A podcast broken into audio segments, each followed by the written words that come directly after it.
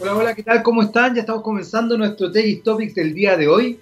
Estás en la sintonía de www.techradio.com, científicamente rockera. insisto, fíjate que me gusta darle ese tono, porque al tipo ese que se crea Iron Man le debe venir como una especie de nervio, porque va a creer que de ahí pasamos a la cumbia villera, pero seco. Científicamente rockera. Eh, quiero contarte que efectivamente la, pandemia continúa. ¿Y por qué te lo quiero contar? Porque parece que se nos olvida que, estamos en pandemia. Se nos olvida que en realidad no hemos bajado los índices. Que incluso eh, el ministro París, eh, ministro de Salud, eh, declaró hace poco que probablemente la segunda ola iba a ser mucho más compleja y grave que la primera. Ya lo anunció, yo creo que se está poniendo el parche antes de esquilaría, pero la verdad es que la primera ola nunca ha bajado. Seguimos con eh, alrededor de 1.500 eh, eh, enfermos diariamente y alrededor de 50 fallecidos diariamente. Esto va variando, pero la verdad es que ese viene a ser nuestra, nuestra media, ¿ya? Entonces es, es compleja la situación. Como la pandemia continúa, la verdad es que muchos, muchos chilenos eh, están bastante intranquilos, han perdido el trabajo, han perdido salud, han perdido seres queridos, las finanzas se ven inestables, la situación es bastante compleja, pero afortunadamente también hay quienes han podido ver, hemos podido ver una situación de salida eh, positiva. Dentro de eso, eh, hay esperanza y evidentemente una de las cosas importantes es la reconstrucción de nuestro país desde una perspectiva verde y social, que yo creo que eso es fundamental. Y no solamente tiene que ver con la pandemia, tiene que ver con el estallido social. En ese aspecto, eh, Aguas Andinas ha tenido un compromiso con la reactivación en Chile y se suma con inversiones para combatir el cambio climático y generar miles de empleos. Ahí está lo verde y social justamente generar empleos y obviamente combatir el cambio climático.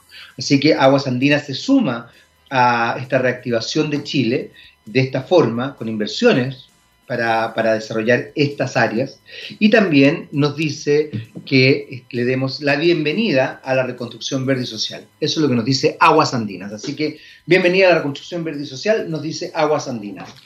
Eh, la verdad, yo no sé si a ustedes les pasa, pero cada vez que uno se duerme, no tiene idea cómo se va a levantar. Cómo se va a levantar en el sentido de no tiene idea qué es lo que va a pasar con, el país, qué es lo que va a pasar con las distintas situaciones que están ocurriendo. Eh, este fin de semana, eh, ayer, sin ir más lejos, hubo una votación para, de primarias para gobernador de las distintas regiones. Eh, yo fui a votar, pero pero esto también establece una mirada bien potente por parte de los medios de comunicación. Porque en definitiva, para que ustedes entiendan, los medios de comunicación se sostienen en tres grandes pilares. Informar, entretener y educar.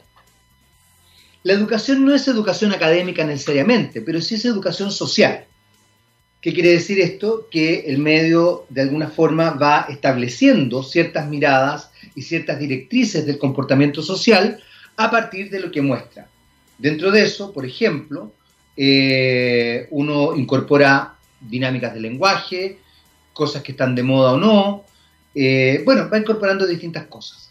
Por ende, cuando un medio de comunicación se lava las manos respecto a la educación, está cometiendo un error porque está educando incluso aunque esa educación sea una educación muy, muy deficiente, aunque sea una mala educación. En algún minuto, los medios de, comunicación potenciaron, por ejemplo, el bullying, la burla, la descalificación, el cagüín, el mentir respecto al otro, etcétera, etcétera, etcétera. Eh, también la frivolidad a ultranza y, por supuesto, el consumo. ¿Por qué digo todo esto? Porque ayer eh, muchos eh, medios establecieron la idea de que en realidad la gente no iba a votar porque no le interesaba este tema. Y yo soy de la, yo pienso básicamente que la gente no va a votar porque no conoce de este tema. No le interesa este tema porque no le muestran este tema. Y si se lo muestran, se lo muestran de manera latera. Es como cuando de repente los medios dicen, claro, toda la gente en las encuestas dice que quiere ver eh, programas culturales, pero cuando ponemos programas culturales, la gente se va. Obvio que sí, si el programa cultural es una lata, yo me voy a ir, obviamente me voy a ir. Y a mí me encantan ciertas dinámicas y ciertos temas culturales. Hay que tener eh, capacidad creativa para desarrollar buenos programas culturales. Sin ir más lejos, eh, hace poco, uno de los eh, proyectos, perdón, uno de los programas con mayor éxito de Canal 13 fue un documental sobre los jaivas. ¿Por qué? Porque estaba bien hecho, porque era interesante, porque se le dio la visibilidad necesaria, etcétera, etcétera. Uno de los programas con mayor, mayor audiencia fue la votación del Senado para el primer retiro del 10%. ¿Por qué? Porque los medios le dieron importancia, porque los medios efectivamente educaron a la gente, educación, informaron a la gente y además establecieron dinámicas de entretención vinculadas también a este tipo de cosas. Extrañamente, con el estallido social, muchos medios también fortalecieron este tipo de cosas, trayendo a agentes sociales que pudieran explicar y mostrar qué es lo que estaba pasando a su alrededor o cómo ellos estaban viendo finalmente la sociedad. Eh, yo no creo que los medios sean flojos, ¿ah? yo creo que los medios tienen una cierta intencionalidad detrás de esto. Claro, uno dice los medios y es como que fuera un ente abstracto. Bueno, sí, es un ente abstracto, pero está conformado por personas, que también no podemos olvidarnos de eso. Eh, a todos aquellos que hacen campañas para dejar de ver ciertos canales, les quiero recordar que no están perjudicando al dueño, la dueña o la empresa dueña de ese canal. Están perjudicando a miles de trabajadores que se desempeñan en ese canal. Así que también para que hagan, cuando hagan estas campañas geniales de apaga tal canal, no veas tal canal, no, yo creo que el tema pasa por critica tal canal, exige que el canal dé otro tipo de, de otro tipo de información, eh, cuestiona el canal, efectivamente quizás deja de ver el canal, pero no haga una campaña para que apague el canal. Porque si tú apagas ese canal, apagas la posibilidad de tener un medio de comunicación, apagas la posibilidad de tener un medio informativo y además estás propiciando que muchas, muchas familias y muchas personas queden sin trabajo, sin la posibilidad de crecer y obviamente en desmedro, va finalmente en desmedro de la sociedad. No estás perjudicando ni a la empresa dueña del canal, ni al dueño si es que es una persona puntual. Para que lo tomes en consideración. Vamos con nuestra primera canción del día de hoy. Todo el mundo alguna vez tiene que aprender algo, una cosa así, es como esto. Everybody's gotta learn sometimes. Gabriel Cedrés, nuestro DJ, que está en las perillas, experto en perillas, don Gabriel Cedrés, eh, pone este tipo de canciones porque finalmente son mensajes subliminales a propósito de lo que les decía. Nos está diciendo que todos tenemos que alguna vez aprender a algo, algo tenemos que aprender. Vamos con Beck y Everybody's Gotta Learn Sometimes. Ya estamos de vuelta y ahí estaba Don Beck con Everybody's Gotta Learn Sometimes. Y como todo el mundo tiene que aprender algo alguna vez en la vida, según nos recomienda Beck, vamos a conversar con Mariano Werner, CEO de Lemon Tech, eh, para que nos enseñe sobre su tema. Hola Mariano, ¿cómo estás? Hola Jaime, ¿cómo estás? Yo muy bien. Qué bueno, qué bueno, qué bueno escucharte, qué bueno verte. A mí me da risa siempre, tú sabes que no puedo evitarlo, ¿ah? llevo años trabajando en medio y me da mucha risa porque uno se saluda al aire cuando ya se saludó, conversó, profundizó ciertas cosas, pero bueno, es parte, es parte como del, de, la, dinámica, como del, protocolo, por así decirlo. Es así. Mariano, eh, quiero que me cuentes primero qué es lo que es Lemon Tech. Eh, yo sé que es una empresa dedicada a asuntos legales, pero, pero quiero que me cuentes tú qué es lo que es concretamente y cómo se llegó a, construir Lemon Tech, a formular, a pensar. Perfecto. Mira, a ver, hay, hay, distintas respuestas para esa pregunta, ¿no? Pero vamos por la más corta. Lemontech es una empresa que hace software como un servicio para abogados. Básicamente tenemos dos productos al día de hoy. Uno que llama Time Billing, que apunta a ayudar a los abogados y a, los gestores de una oficina, de un estudio jurídico, a, cargar y a facturar las horas de una manera mucho más fácil y sacar la inteligencia de cómo los abogados están usando el tiempo, quién está cargando más, quién está cargando menos. Eh, y el otro llama case tracking, que eh, apunta a facilitar el seguimiento de los juicios, eh, conectándose a través de los poderes judiciales. Entonces, eso es lo que hace el Demontec. Hoy, ¿cómo se llegó? Que es otra, otra respuesta eso. Es, es una larga historia. Esto ha, pivoteado. La empresa tiene, tiene, tiene bastante tiempo. Empezó originalmente Ignacio Canals, la fundó en el 2003 y después fue pivoteando pero te diría que, que, que más parecido al Lemontech que conocemos hoy sería de 2010, 2011, por ahí empezó, porque se veía una oportunidad muy clara de, ayudar a los abogados a meterle más tecnología a su trabajo para, hacerlo más eficiente y además poder dedicarle tiempo a, las partes más divertidas, porque cargar horas, créeme que es una lata. ¿Qué es lo que es cargar horas? Muchos estudios jurídicos eh, funcionan ¿Viste la, típica película que dice casi, ah, no hables con el abogado que te está cobrando por, lo que estás hablando? Bueno, eso es porque te cobran por un tiempo, como si fuera una especie de taxímetro. Eh, y eso, y, digamos, la película hace una caricatura, ¿no? Pero, pero esta, es, esta es la forma, entonces yo hablo con vos, Jaime, te asesoro media hora, cargo media hora, y después a fin de mes alguien te manda una factura con la media hora que, fue a hablar con, con, ese abogado, y muchas veces es media hora un día, dos horas a los tres días, o sea, no es, no, es tan, no es tan sencillo, ¿no? Hay que llevar un buen traqueo, porque así es como ganan plata muchos estudios, digamos, eso sería como los ingresos de los estudios. Y eso hasta la tecnología, digamos, hasta, hasta un producto como Time Billing, se hace de forma completamente manual, en Excel o a veces como escribiéndolo literalmente en un papel. Ah, yo hablé con Jaime media hora y se lo pasás a la parte de administración del estudio y lo tienen que, que consolidar y después hacer la facturación. Oye, me gustó esto de cargar hora, voy a cargar hora ahora, eh, para la radio, cada vez que esté. Eh, fíjate que desconocía, desconocía eso, lo desconocía absolutamente. Jaime, si querés, ¿eh? ¿Ah? Si querés cargar horas, tenemos un producto para vos. Excelente. Vamos a ver si alguien me pesca. Oye, Mariano, eh, ¿cómo llegas tú a esto? Porque a ver, voy, a transparentarlo. Antes de, partir la conversación al aire, le preguntaba a Mariano si él era abogado. Me decía que sí, que eh, era abogado. Me gustó esa respuesta, porque fíjate que en Chile como que uno no, puede dejar de ser lo que estudió. Es una cosa, una cosa conservadora, media rígida, bien sorprendente. Y, amigos míos y amigas que no son chilenas ni chilenos, eh, me he dado cuenta que ellos justamente funcionan con otra mentalidad. Entonces, en, ciertas, en ciertos cargos y en ciertas carreras, evidentemente, pero se hacen muchos en el andar, qué sé yo, vinculados a carreras relacionadas con el arte, de pronto con las comunicaciones. O sea, acá es como, bueno, estudiaste periodismo. Sí, pero no me dediqué, o fíjate que en realidad estudié otra cosa, pero me dediqué a esto. Tú fuiste abogado, eras abogado. ¿Qué pasó? Cuéntame. Mira, e-, ese es un tema que a mí me, daba mucho la atención, ¿no? O sea, yo tenía, yo elegí estudiar Derecho cuando tenía 17 años, cuando estaba en la secundaria. ¿Cuánto sabía yo de mi vida a los 17 años? Poco, bien poco. ¿Cuánto sabía de lo que era trabajar de abogado? Poquísimo.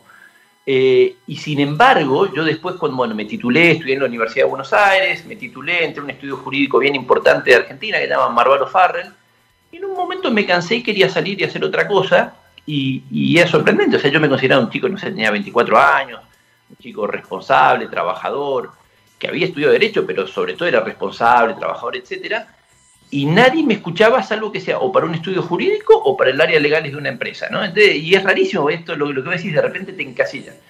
Entonces tomé una, muy buena idea que fue, me, fui a hacer un MBA, me fui a, Stanford, o sea, me fui a hacer y tuve la suerte de quedar en Stanford, que dicho sea de paso se lo recomiendo a cualquiera que tenga la inquietud de hacerlo. Hay eh, no solo Stanford, sino el MBA en general. Realmente es súper interesante la, experiencia y yo me fui literalmente con 5 mil dólares en el bolsillo, nada más. Eh, y, después, bueno, me fui ahí, después hice consultoría en management, estuve, o sea, ahí decidí cambiar del derecho y a meterme en el mundo de los negocios. Y después de una larga vuelta, o sea, eh, fui consultor acá, en Argentina, volví para acá, yo llegué a Chile en 2008, me volví a Argentina en 2011, volví acá en 2013. Ahí me sumé a Matrix, que es una consultora, Matrix Consulting, una consultora grande acá, y estuve seis años y medio, llegué a socio, de ahí pasé a, otra empresa que llama Socofar, que es el holding de Cruz Verde, a manejar el, todo lo que es el B2B, el negocio a negocio, Y hace dos meses que me sumé a Lemontech como CEO. Y yo creo, digamos, nadie me lo ha dicho, pero yo creo que lo que, que es esta combinación de ser abogado y también tener una formación en negocio y experiencia en negocio la que, la que hizo que Lemontech apueste, apueste por mí para, para esta fase que empieza. Claro, era, conjugabas elementos que eran atractivos, sobre todo para lo que Lemontech está desarrollando, digamos, que tiene que ver con esta esta ayuda tecnológica al mundo del derecho. Ahora, en ese sentido, Mariano, ¿qué fue lo que te gatilló a, vincularte más a, los negocios y a la administración de negocios finalmente? Eh, cuando tú ejercías derecho, ¿era de derecho comercial, era de derecho económico o, estabas en otra área nada que ver y, derivaste porque descubriste esto? No, yo en verdad estaba en un área que tenía poco que ver. Eh, estaba haciendo propiedad industrial y, en verdad me quería ir, ¿no? O sea, quería, quería, quería tener, una, quería tener una, experiencia de vida de, estudiar, de vivir y estudiar afuera. Y después quería como repensar. Y ahí salió lo del MBA, eh, pero más como, como, como, un fin en sí mismo el MBA, como, como una linda aventura y es fascinante. O sea, tenés una cantidad de estímulos y cosas muy lindo. Y después cuando salí, quería hacer consultoría porque todavía sentía que era, que era muy abogado para hacer MBA. Y en consultoría tenés la gracia de que ves muchas cosas eh, digamos, eh, trabajás tres meses en una cosa, dos meses en otra, no, es que entras, por ejemplo, a la de marca, entonces te da una visión, una visión grande. Y yo tenía la idea de estar dos, tres años en consultoría, estuve como once, así que creo que me dio una, una buena pasada. Y, me gustó, a mí me gustó que uno, que apela a, muchas habilidades, eh, ¿no? O sea, la consultoría, el mundo de los negocios, que, no es solo conocer específicamente mucho algún código, todos los abogados también tienen muchas habilidades, porque después hay que gestionar el estudio y todo, pero, pero yo lo veo un poco lejos en mi punto en la carrera donde estaba. Eh, y lo otro que también es una carrera muy internacional, me daba, me daba la libertad de poder viajar por el mundo y, trabajar en distintos lugares, eh, que el derecho no, el derecho es muy local, el derecho tenés que conocer las leyes de ese país. Exactamente, exactamente. Cuéntame una cosa, Mariano, ¿qué otras características tiene Lemon Tech y de qué manera, por ejemplo, la, tecnología va incorporándose a algo que uno, a ver, yo creo que es un error, pero, pero en general uno siente que ciertos aspectos cuando, cuando se vinculan mucho al área humanista, como que la tecnología no tendría ninguna cabida dentro de esto. Entonces, yo creo que es un prejuicio, pero finalmente, eh, y además la vida te comprueba que no, que la tecnología tiene mucho que ver con lo humanista y, no, y no le quita humanidad a lo humanista. Pero ¿qué otras, qué otras características eh, puedes, puedes destacar de, de la, justamente de, lo que se hace en, eh, en, este tipo de, de, negocios, digamos, como el que desarrolla Lemontec? Mira, o sea, voy a dar una respuesta más larga, así que... O sea, yo creo que estamos en un punto fascinante, absolutamente fascinante, para precisamente lo que está haciendo Lemontech y de, hecho, digamos, que llama Legal Tech, ¿no? que es toda la, tecnología. Sí. Porque primero que los abogados eh, estudian un buen tiempo y se preparan, y como todos nosotros, digamos, hay una parte de, su día a día que es muy más creativa y, que apela más a, su preparación, y hay otra parte que es muy repetitiva y que es, por ejemplo, cargar horas, o ir a hacer tribunales, o, agarrar el mismo escrito que le cambias el nombre nomás y le corregís dos cosas y lo volvés a cargar, que eso es ese es el punto 1.0 donde la tecnología puede ayudar, ¿no? A, hacer esas cosas, a sacar todas esas cosas eh, del medio y que se hagan no solo automáticas, sino que también mejor, porque también te permite a los que administran los estudios jurídicos, por ejemplo, el producto Time Billing, les permite sacar inteligencia de cuánto estamos invirtiendo realmente en, en, cada cliente, por qué estamos trabajando más en este que en este otro, eh, y, es, eh, y, es, es, bueno para verlo.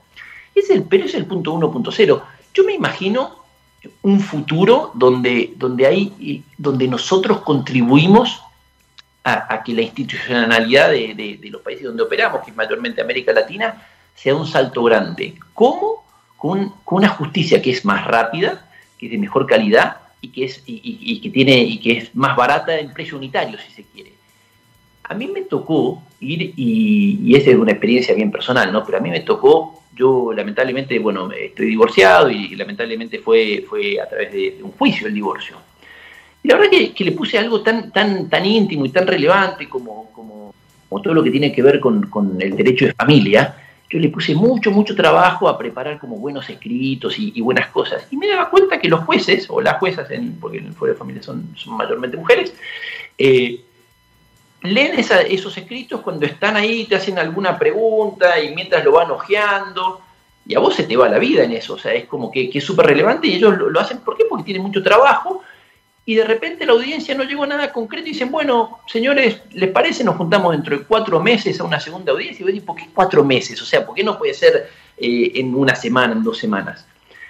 Y además, por supuesto, eh, o sea, toda la parte más como emocional y, medio que leyéndolo por encima, lento, yo creo que ese proceso se puede mejorar mucho, mucho.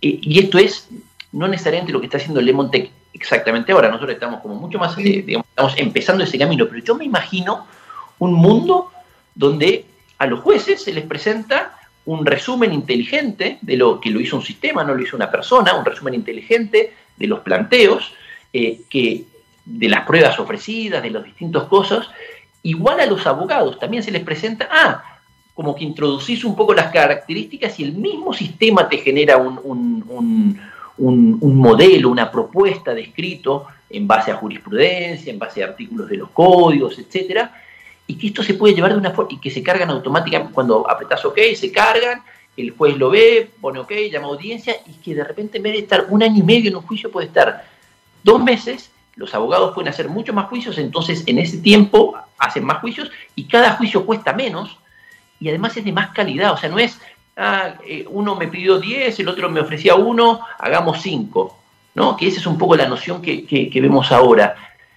A mí me gusta creer que vamos a llegar a un mundo a través de la tecnología, porque si no sería a través de contratar muchísima gente, y si no a través de que la tecnología le ponga inteligencia, haga propuestas donde los jueces, abogados se reservan el, el rol de, estar como corrigiendo y ajustando eh, y conduciendo el proceso, pero que te permita, te permita llegar de forma más rápida, más barata y de mucha más calidad. Y si uno me pide 10 y el otro me pide 1, quizás el que me está pidiendo, el que me está ofreciendo uno tiene mucha razón y termino cerrando en 1.5, no en el 5 al que ahora naturalmente convergen los temas. Entonces, a mí me hace muchísima ilusión lo que estamos haciendo. Eh, porque veo un potencial en verdad transformacional de los países donde operamos, donde ganamos todos. O sea, gana, gana la sociedad, gana, gana la justicia, gana la sociedad, ganan los abogados, ganamos todos. Y eso me, hace mucha, mucha ilusión. Fíjate, Mariano, ahí te, estaba escuchando atentamente y es bien, es bien sorprendente porque eh, de alguna manera lo que, lo que tú estás planteando establece cambios de paradigma bien, bien radicales. Porque pensaba, eh, lamentablemente, y no solamente en el ámbito del derecho, sino que en muchos ámbitos, eh, el que la gente, por ejemplo, que algo tenga un precio más justo o se abarata un costo, a muchos no les gusta, sobre todo cuando son ellos los que ganan, digamos. Y no solamente estoy pensando en el ámbito del derecho, estoy pensando en el ámbito de la medicina, en el ámbito también de las comunicaciones, etcétera, etcétera. O sea, qué sé yo, para sacar, eh, para sacarlo de ahí, no sé, un, rostro que cobre X cantidad de plata por, eh, por ir a un evento de media hora y que eso, no es que no se le pague, pero que eso finalmente, dada una economía distinta, baje ese ingreso a la mitad o quizás un cuarto incluso, eh, probablemente a ese rostro, a ese comunicador le, va a golpear la, la, idea y le va... Entonces hay un cambio radical importante de paradigma porque tiene que ver no solamente con, con establecer una nueva mentalidad, sino que con establecer una nueva construcción social, en definitiva socioeconómica, ¿no? Eh, ahora, la tecnología está, de alguna manera, estableciendo ciertas miradas bien, bien particulares y bien interesantes respecto a esto. ¿Cómo, cómo ves tú, quizás desde el derecho, justamente desde el Legal Tech, yo ahí me metí cuando supe que me iba a, que íbamos a conversar, en realidad el tema del Legal Tech es bien, bien interesante porque no solamente tiene que ver con con resquicios, eh, qué sé yo, con aplicaciones que te permitan, eh, qué sé yo, facilitar algún, alguna instancia, sino que también tiene que ver con, o por lo menos se está trabajando en función de inteligencia artificial, como lo que tú explicabas recién, o sea, tratar de ver cómo ciertos elementos finalmente conjugan y hacen una, visión, comillas y hartas comillas, más objetiva de un caso, por Entonces, claro, es un tema importante, pero eso implica un cambio, un cambio de mirada simbólica de la realidad. ¿Cómo, cómo, lo vas, ¿Cómo lo vas observando tú todo esto que está pasando hoy día? ¿Cómo, cómo crees que esto, para dónde va esta cuestión? Porque hoy día están pasando muchas cosas, además. Eh, no, mira, eh, eh, es buena la pregunta, pero igual voy a... Entiendo que en el caso de un rostro o algo así puede ser distinto. ¿Por qué? distinto al tema de los abogados. Porque el abogado hoy genuinamente le dedica, si, si tiene que hacer una consulta, genuinamente le dedica cuatro horas nosotros con más tecnología el abogado esa consulta la podría hacer en media hora y en las otras tres horas y media hacer otras de esas consultas. Entonces es verdad que puede ganar menos por el caso unitario, pero al final puede terminar ganando más. Eh, y, además con la gracia de que vos y yo pagamos menos por, lo, que, por lo que necesitamos. Entonces esto es, esto es una genuina creación de valor a través de la tecnología. O sea, acá, acá eh, quizás va, a sonar muy, muy, muy optimista, ¿no? pero acá en verdad no pierde nadie. Es, es, es como acelerar los tiempos para que haya un mayor valor liberado y, ojalá de mayor calidad. ¿Cómo lo veo? Yo veo que falta todavía, pero que vamos rápido. Nosotros hoy, y acá lo voy a aterrizar más en lo que hacemos, no estamos ahí, ¿no? O sea, nosotros no, eh, pero, pero hay, hay muchos pasos que te pueden ir avanzando, eh, avanzando hacia ahí. Creo que hay una gran resistencia, mucho más que en los abogados, en, en los poderes judiciales pero que esa es una resistencia que, porque, digamos, digamos, tanto con causa y sin causa, ¿no? Hay una causa que es, ellos tienen que ser como muy seguros y, hay toda una serie de protocolos que se tienen que cumplir y hay otro que es el derecho en general ha tendido a ser una actividad más, más tradicionalista y a todos nos cuesta cambiar. Cuando, cuando he repetido la fórmula tanto tiempo, me, me cuesta cambiar. Pero por otro lado, esto va a ser inevitable, como lo hemos visto en, tanto, en tantos aspectos de la, eh, otros aspectos de la tecnología. Y los abogados, en particular con esto del coronavirus, han empezado, y con las cuarentenas y todo, han empezado a acelerar su transformación digital. Eh, y yo creo que va a ser muy sistémico, muy orgánico, o sea, que, una cosa va a ir llevando a la otra. No estamos ahí todavía, voy a, voy a repetir, o sea, nosotros no estamos a punto de de, el próximo juicio de divorcio se va a conducir casi que automáticamente, no, no, no, estamos ahí, pero, pero sí estamos cerca de que, o sea, sí estamos, podés seguir las causas, podés cargar eh, escritos de, de, forma masiva, te pueden proponer un escrito que tenés que hacer, o sea, y esto empieza normalmente por los, los juicios que son más repetitivos, ¿no? Por ejemplo, un juicio de cobranza, que son miles y miles de juicios por, por, eh, por mes, que eso es una lata, o sea, para el abogado, que para todos los involucrados, para la justicia, para los abogados, para la gente, para los, los, demandantes es caro igual, para los, demandados también es caro. Eh, entonces, esto se puede hacer mejor y, y, ahí sí estamos cerca, ahí lo estamos haciendo eh, mejor, o sea, dando, dando herramientas para, para que no se te pase ninguna notificación, para que, para que tengas permanentemente atento eh, el estado en el que está y los próximos pasos que hay que hacer y con, propuestas de, cómo hacerlo, ¿no? Y, ahorrando mucho tiempo, que ese no es el tiempo para el cual los, los, abogados estudiaron, ¿no? O sea, eh, digamos, esas tareas súper repetitivas no es para lo que estudiaron. El, agarrar un documento, cambiarle el nombre, cambiarle el root y mandarlo, eso sí, eso se puede automatizar bastante fácilmente. Eh, entonces, o sea, pero para contestar tu pregunta, yo creo que esto va a tomar tiempo, pero va a ir rápido. Lo estamos viendo, lo estamos viendo en otros países, eh, que todavía en todo el mundo es un poco incipiente la tecnología en el derecho, no así en otros campos que lo vemos todo el tiempo, ¿no? Y en el derecho es un poco incipiente, pero en todos mundos está, todo el mundo está empezando a acelerar eh, estos cambios. A mí me, toca leer, o sea, bueno, por el trabajo, leer mucho de, compras y ventas de empresas y cada vez se escucha más esto de, del legal tech de, empresas que están, que, son compradas o, que se están metiendo. Entonces, de vuelta, a mí me hace como mucha, mucha, mucha ilusión. Eh, mientras más se haya, más inevitable va a ser. Yo creo que es, inevitable de cualquier manera, pero es más una cuestión de, velocidad.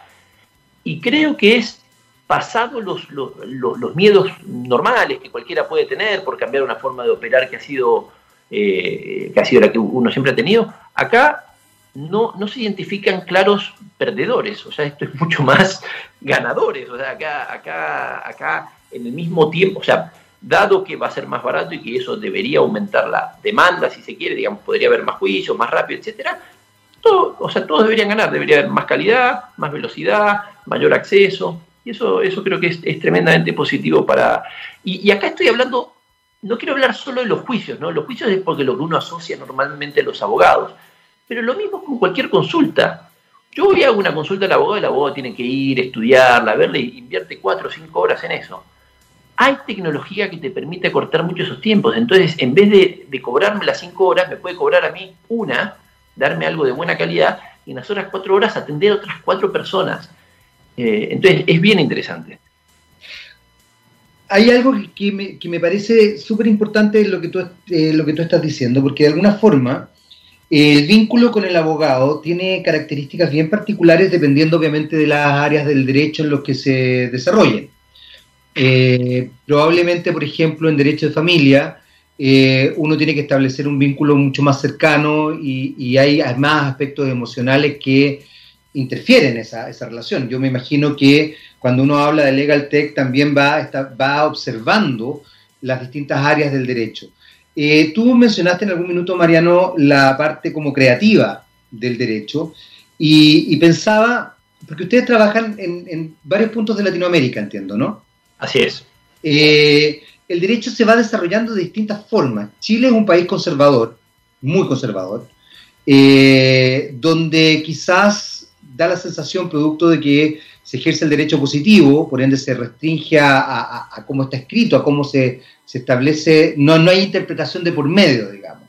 Esto que uno ve en las películas eh, estadounidenses donde, qué sé yo, se toma un caso, se interpreta y a partir de ese caso se va desarrollando y finalmente se crea una ley y cada caso tiene aspectos particulares, etcétera, etcétera, eso no existe en Chile. Eh, ¿Cómo van configurando este tipo de elementos? Porque por un lado es ir conociendo cada característica de cada país, eh, pero no solamente en relación al derecho, sino que también en aspectos culturales. Por eso mencionaba el caso de Chile, porque Chile es un país conservador, es un país bastante conservador.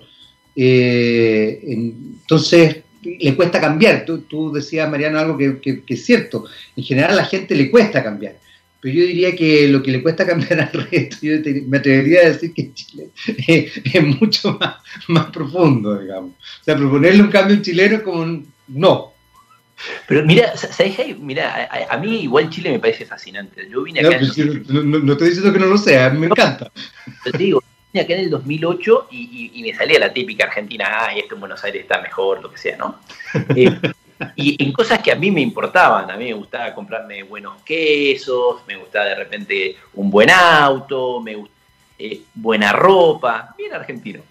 Eh, es otro Chile ahora, eh, los restaurantes, los teatros, eso, o sea, en verdad el cambio ha sido brutal, o sea, ahora a mí, a mí me gusta comer quesos y jamones y no sé qué, hay muy buena oferta de autos, de restaurantes, de, antes como el restaurante, había un par de restaurantes buenos y todo de gente, o sea, más aburridos, semi vacíos, como ahora lleno de lugares con onda, o sea, el cambio, eh, yo, yo le tengo mucha fe a Chile, o sea, yo a mí me, me, muy bien.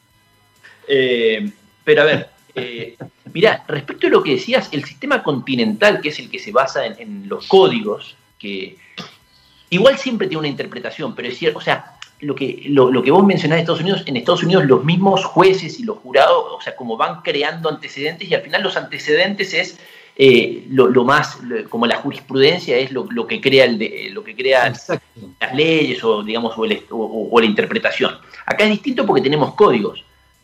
Más fácil todavía, más fácil todavía, porque el código te dice, y además los códigos están, si bien cambian menos que, que la jurisprudencia, pero igual cambian. yo estudié, ahora en Argentina cambiaron, yo estudié el Código Civil argentino, por supuesto. Y, en Argentina cambiaron hace un par de años el Código Civil y tendría que volver a estudiar, a rendir todas mis materias del Código Civil. Entonces, o sea, igual cambia y la tecnología te puede ayudar y el hecho que esté codificado es más fácil todavía, más fácil. Porque, porque debería ser un... Y que, es una visión sistémica del derecho, ¿no? Te, o sea, el, derecho te, te, provee un sistema que es completo, o sea, no puede haber ninguna eh, en base a, los códigos más, más, los principios, no puede haber ninguna situación sin solución. Por ejemplo, el principio de uno es inocente hasta que se demuestre lo, eh, contrario, eh, o sea, te hace que el sistema sea, sea completo, o sea, o sos culpable o sos inocente, no, no, hay un punto intermedio. entonces, es fácil, y eso respecto de, lo codificado. Respecto de, las culturas, y eso es súper respetable, pero en cualquier escenario, en el país más liberal y el más conservador, igual hay espacio para que la tecnología, o sea, la tecnología debería ser el tomando los inputs que te da el sistema, códigos, costumbres, jurisprudencia, etcétera, proponer, a fin de cuentas, digamos, proponer algo que haga, le haga sentido a ese sistema. No quiere decir que acá hay que aplicar lo mismo que se aplica en, Suecia, que probablemente va a quedar como muy, muy fuera de lugar, o viceversa, ¿no? Eh, pero de vuelta, esto es como la visión, si querés, como a largo plazo, que es súper interesante. La visión más de corto plazo, vayamos eficientando las cosas un poco más obvias y haciendo más divertido, si querés, más que divertido, más, liberando, liberando tiempo para que la gente pueda, los abogados puedan dedicar el tiempo aquello para lo que, para, lo que estudiaron, y que es, nosotros hoy principalmente, tanto en, la carga de horas y, su facturación y todo el seguimiento y los reportes de inteligencia que uno le puede sacar a eso, con el seguimiento de los juicios, eh, sobre todo, para, digamos, en vez de tener que ir a los tribunales y ver todo, tener un seguimiento ahí como una herramienta muy fácil, muy fácil de usar y, muy conveniente para hacerle seguimiento a todos los juicios desde, la comodidad o incomodidad, ya no sé a esta altura de la cuarentena, de la casa. Mariano, tú mencionaste que, eh, que habían dos, como dos grandes productos, uno el time bidding y el otro no lo alcanzaste a mencionar. ¿Cuál es el otro producto?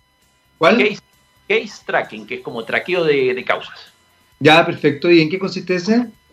Ese es básicamente es conectarse con eh, a, los poderes judiciales eh, y poder poner de una forma ordenada, o sea, que le puedas hacer que el abogado le pueda hacer seguimiento de una forma ordenada a los juicios que lleva.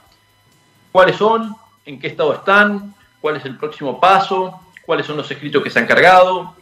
Y también esto es conveniente tanto para el abogado tramitador, si se quiere, como para el abogado controlador. Hay, hay muchas empresas que contratan muchos estudios jurídicos para, eh, para trabajar con, o sea, para que les lleven sus casos. Hay empresas que tienen, no sé, 10.000, 20.000 juicios por mes, cobranza, etcétera. Y entonces la misma empresa, en vez de llevar ellos los, los, casos, contratan estudios jurídicos, pero también quieren saber en qué estado están, porque si no tienen que preguntarle al, abogado que lo está llevando en qué estado está el juicio, y el abogado se convierte un poco, para, para decirlo en, dado que estamos hablando de derecho, en juez y parte. Eh, y este es un sistema que, te permite, que le permite a la, propia empresa poder ver en qué estado está, cuánto está notificado, porque además, digamos, difícilmente eh, las empresas quieren hacer un juicio porque quieran ganar el juicio, lo que quieren es una solución, si es un juicio de cobranza quieren cobrar, les da igual si ganan o no el juicio, el juicio es un medio, ¿no? Entonces, eh, esto es como, como te permite ver qué tan, qué tan cerca estás de cobrar, si está notificado, si no está notificado. y eso, eso, eso es lo que hace hoy y nosotros bueno, tenemos, tenemos varios planes de, mejora para seguir mejorándolo, porque esa es una herramienta que en verdad, bueno, las dos, pero esta tiene una herramienta, un, potencial realmente transformacional de, poder, eh, que, habla mucho más en línea con lo que te decía al principio, ¿no? esta visión de que las cosas, eh, también si el Poder Judicial lo usara, eh, y además le empezamos a agregar cada vez más inteligencia, partiendo, por supuesto, de lo más repetitivo y lo más fácil hoy, el próximo tiempo, pero más adelante, con las tecnologías que se vayan desarrollando, vaya uno a saber cuál es el límite. Pero, esta es una herramienta que te permite eso, ¿no? que te permitiría acelerar los juicios, hacerlos más baratos, hacerlo más eh, de más calidad. Eh, entonces, como este, está, está, está, bien bueno. Y eso lo tenemos nosotros, tenemos oficina en, en Chile, tenemos oficina en Perú, en México y estamos abriendo ahora en Colombia. Además, tenemos clientes en distintos lugares donde no tenemos oficina.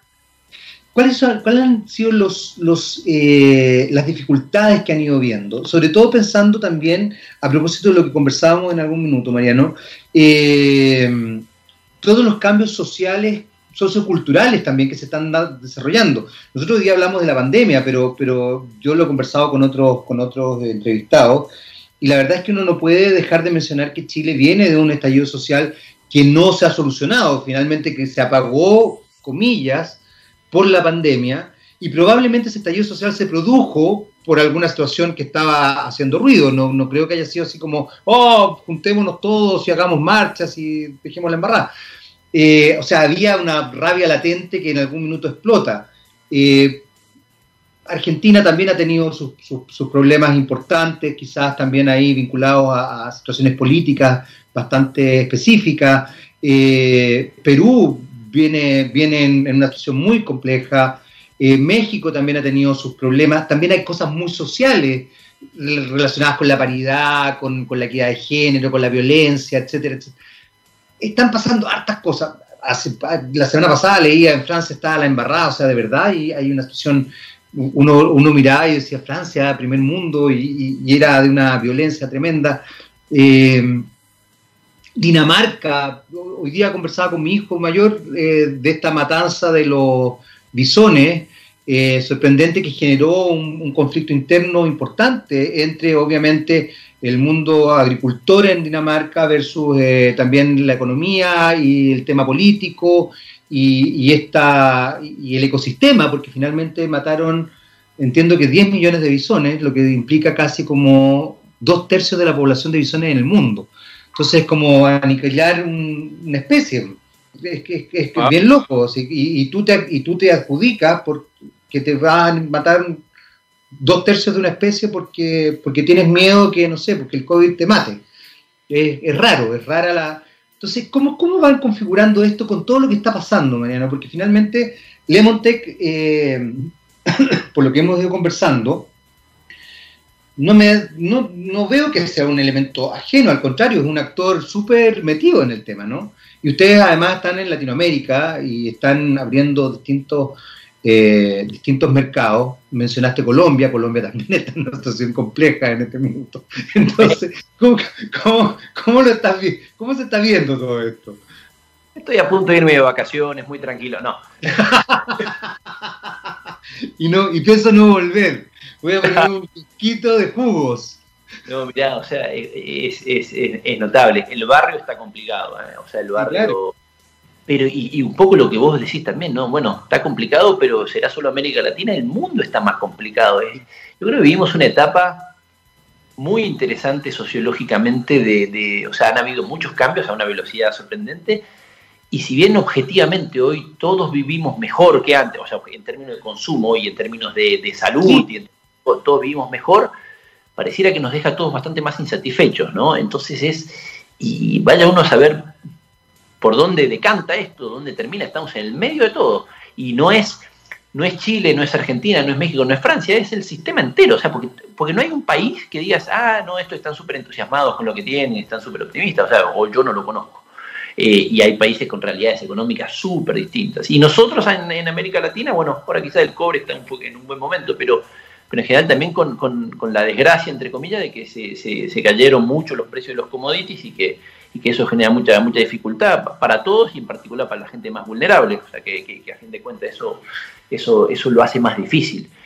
Eh, más que el rol del Lemontech, te diría, si a fin de cuentas esto es, hay con muchos reclamos muy válidos de, la gente, ¿no? que las jubilaciones no pueden ser tan bajas, etcétera. Pero la plata es limitada, entonces cuando decís, bueno, ¿cómo hago para agrandar la torta y para generar más recursos? Eso es productividad. ¿Y por dónde? ¿Y qué es lo que define la productividad hoy en día del mundo entero? Es el uso de tecnología. Entonces, eh, yo no sé cómo hacer el camino eh, hasta, hasta, estar ahí y, hasta, que esté, hasta que esté todo bien. Y no sé si ese todo bien existió en algún momento, ahora se ve revuelto, pero, pero seguro que, es, es con un fuerte uso de tecnología que vaya dando soluciones para que la gente sea mucho más productiva. Y eso, eh, entonces, y nosotros desde Lemontec estamos, desde Lemontec como empresa chilena con aspiraciones regionales y, no solo regionales, o sea, no, no, no necesariamente nos quedamos solo en América Latina, nosotros de momento sí, pero, pero ese no, no, no es el, no, no, necesariamente es el plan de mediano plazo. Eh, entonces queremos contribuir a, esto, o sea, hay, hay, necesitamos, todos estos países necesitan mayor productividad y, eso es, en mi opinión, es, es con más tecnología. Porque es verdad que la educación sirve y sirve harto y hay que hacerla y no, es, no compite contra eso, pero toma mucho más tiempo eh, y hay reclamos que son como más urgentes. Y me parece que hay que hacerla de, cualquier manera, pero mientras tanto también hay que ir avanzando con, desarrollos como los que hace Lemontec y tantas otras empresas, digamos, en Chile, en Argentina, en, la región, ¿no? Es que fíjate que eh, me, hace, me hace sentido lo que estás diciendo. Eh, pero también justamente eh, yo creo que quizás los conceptos de productividad, porque tú, tú mencionaste algo, Mariano, que es bien interesante. Si bien evidentemente ha, mejorado la percepción de calidad de vida, y, soy bien, viene, a ver, intencionalmente hablo de eso, de percepción de calidad de vida, Porque fíjate que el otro día leía eh, a una escritora chilena, no sé si tú la conoces, de Amel Altit, que hablaba justamente de lo que significaban las, sociedades altamente consumistas y el vivir en deuda. Y, y, ella decía que deuda, bueno, que después finalmente es verdad, deuda viene de débita y débita viene de tener sin tener.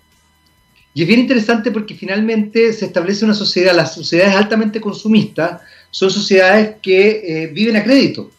Por ende, tú estás con la ilusión de tener, pero en realidad no estás teniendo, porque en cualquier minuto, y, bueno, tú lo debes quizás manejar mejor que yo, eh, legalmente, si es que por ese motivo, situaciones como la que estamos viviendo hoy día, puedes verte en un momento difícil y eso que tú creías que tenías, resulta que no lo tenías y llega alguien y te dice, no, ¿sabe qué? El auto era mío, la casa era mía, o el cuadro era mío, o da lo mismo. No era suyo, nunca fue suyo. Pero ¿cómo? Se lo pagué, llevo, me quedan tres años por pagar. No es mi problema.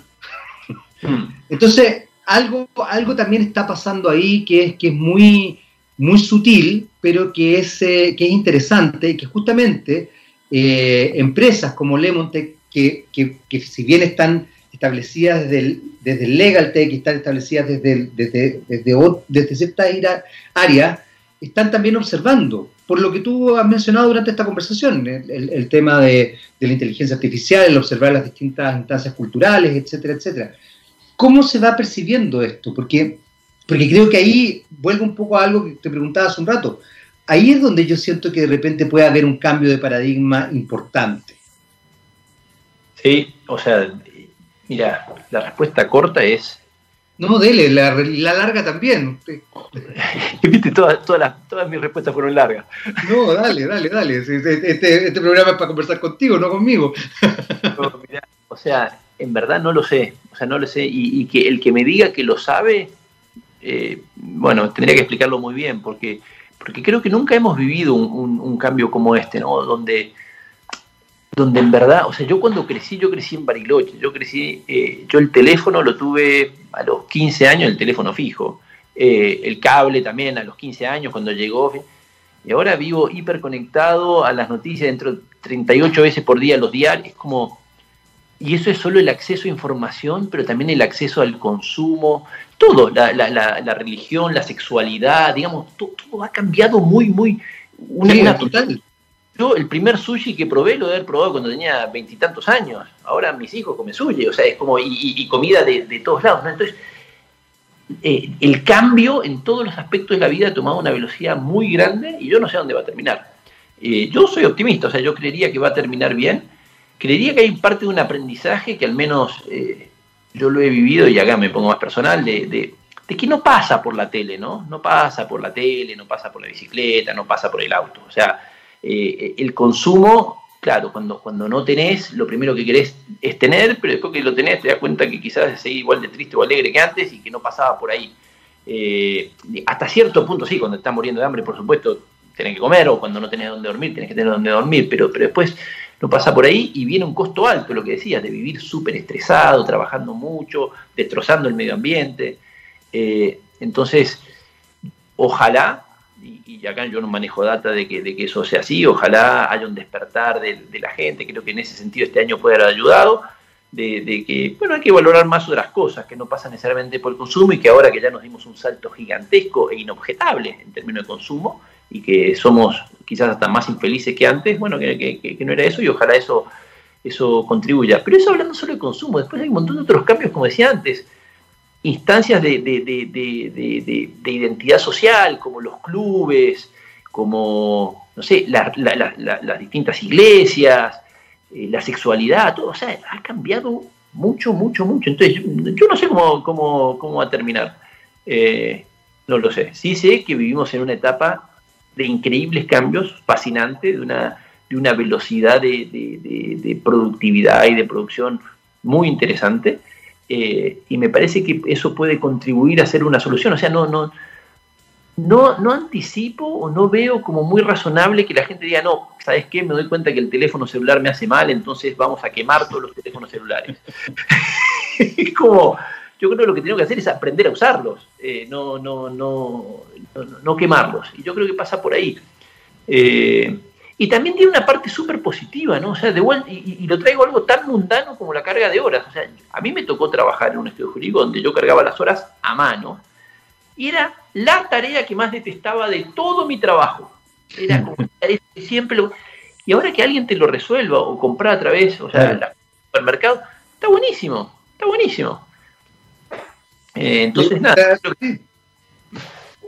No, no, no, está, está así. Creo que tienes un punto. Evidentemente, yo creo que, bueno, yo creo que justamente el, tema es que la tecnología no te domine, sino que uno tenga la capacidad de, de, tomarla a favor. Es muy loco, uno no se da ni cuenta y de pronto, efectivamente, lo primero que hace al levantarse es ver el celular, en vez de, en vez de quizás hacer otras cosas o, efectivamente primero levantarse, o sea, como despertar. De, eh, yo creo que tienes un punto.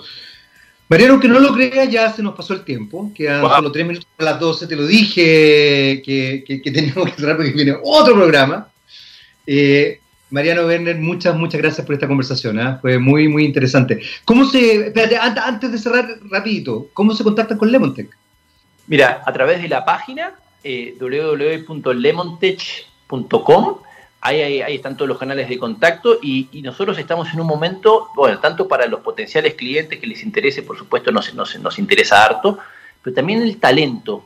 Eh, acá hay una oportunidad genuina de meterse en un mundo de tecnología que es lo que está definiendo nuestra, nuestra época, nuestra, nuestra era, eh, y que a veces hay mucho más eh, hay mucho interés y hay pocas oportunidades. Acá hay una oportunidad. Tenemos un plan de reclutamiento tanto para desarrolladores como para gente comercial, gente de recursos humanos. Estamos creciendo harto.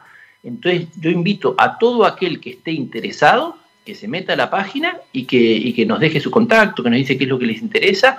Eh, y acá hay una, buena oportunidad que le puede cambiar la vida a la gente. Y por supuesto, bueno. Mariano, me, me, hiciste el día, me encantó eso, porque creo que hoy día mucha gente necesita justamente oportunidades, así que eh, es, un, una, es una gran noticia. Entonces ya lo saben, www.lemontech.com. Así es. Y ahí se meten y se meten potenciales clientes y también, por supuesto, eh, gente que quiera de pronto proponer, eh, proponer cosas. Mariano, un placer. ¿ah? Lo mismo digo, Jaime, un, un gusto. Sí, nos estamos viendo. Y nosotros nos despedimos, No Doubt o YouTube, don Gabriel Cedrés. No Doubt. YouTube. No Doubt.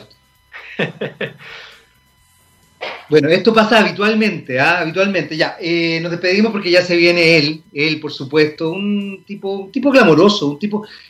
¿Qué, quiere hacer eh, don Gabriel León sin, sin sus pieles?